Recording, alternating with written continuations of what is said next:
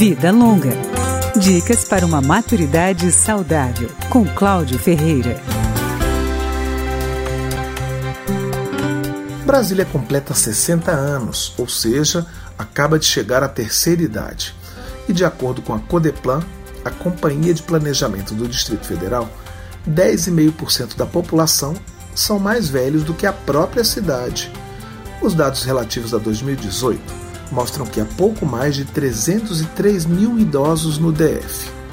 A pesquisa distrital por amostra de domicílios revela que 57,9% da população idosa é composta por mulheres, mas essa proporção vai aumentando com a idade. Na faixa dos maiores de 80 anos, as mulheres chegam a 62,8% do total.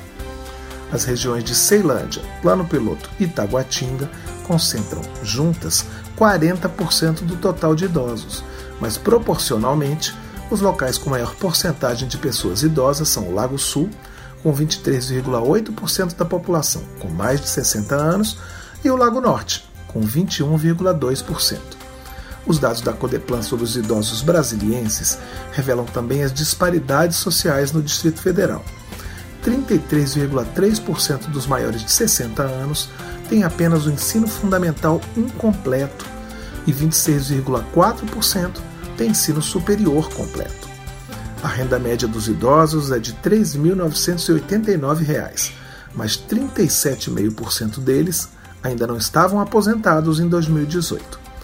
46,4% têm planos de saúde, ou seja, mais da metade dos idosos depende do Sistema Único de Saúde, o SUS, para o tratamento de doenças crônicas, muito comuns nesta faixa etária.